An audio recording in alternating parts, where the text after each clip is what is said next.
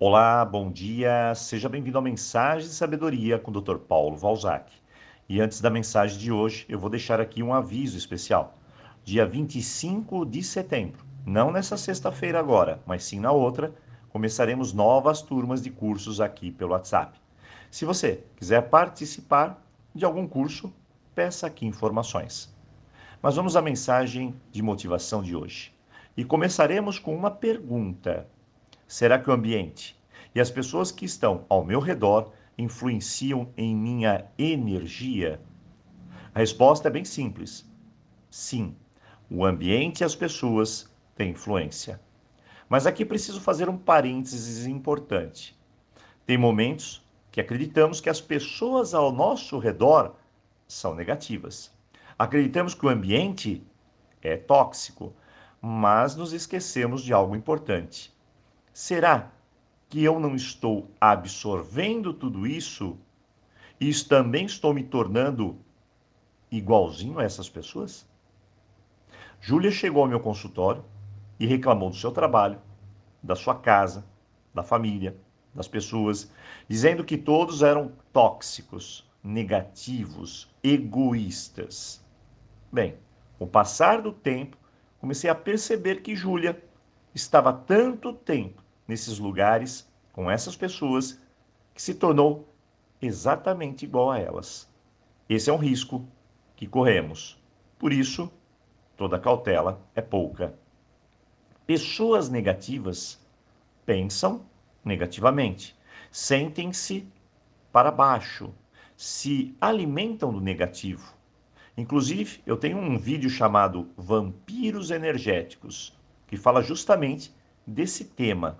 Tem muitos indivíduos que têm tantas histórias de sofrimento, tantas experiências dolorosas, que depois não conseguem ver o outro lado da moeda. E ao compartilhar algo com outras pessoas, sempre está focando nesse sofrimento. Então, aí vai minha dica. Se você é uma pessoa que todos os dias reclama, você está no negativo. Não terá motivação. E ainda mais, será uma propagadora de revolta e energia baixa. Pare de reclamar. Se você é uma pessoa que a toda hora fala que é rejeitada, abandonada, injustiçada, essa energia vai se incorporar a você. E assim, você escolherá pessoas que vão te deixar na mão. Se você é uma pessoa que tem muito medo, insegurança, sempre se vigiando, patrulhando, vendo riscos em tudo, não vai dar certo nada, essa será a sua energia, a de paralisia e medo. E você sabe o que vai atrair com tudo isso, não sabe? Se eu fico me cobrando, me comparando, me criticando, querendo ser a certinha, bonitinha, me torno inflexível não saboreio o momento, a vida. Eu não relaxo, eu não consigo rir. Então, eu digo adeus à motivação. Pare com isso. Não existe um jeito certo de ser. Longe disso, é claro. Mas se você não observar que é preciso mudar alguns aspectos, você vai perder sua energia. Estará sempre desmotivada. Sempre dando ênfase a algo negativo. Sempre afirmando, reforçando. O que podemos fazer para tudo isso mudar? O que podemos fazer para mudar o ambiente? Pessoas conflitantes criam ambientes tóxicos. Esse é o ponto. E o tóxico é a energia mais baixa.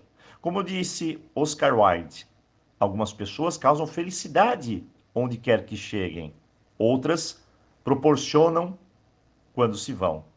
E é verdade. Agora, você é qual dessas pessoas? a leve ou a pesada? Pare e reflita. Apenas isso. Agora a grande pergunta: quando as pessoas tóxicas não têm vínculos conosco, nós podemos nos afastar. Mas e quando as pessoas é, que temos vínculos, que são próximas, estão perto de nós, o que nós vamos fazer?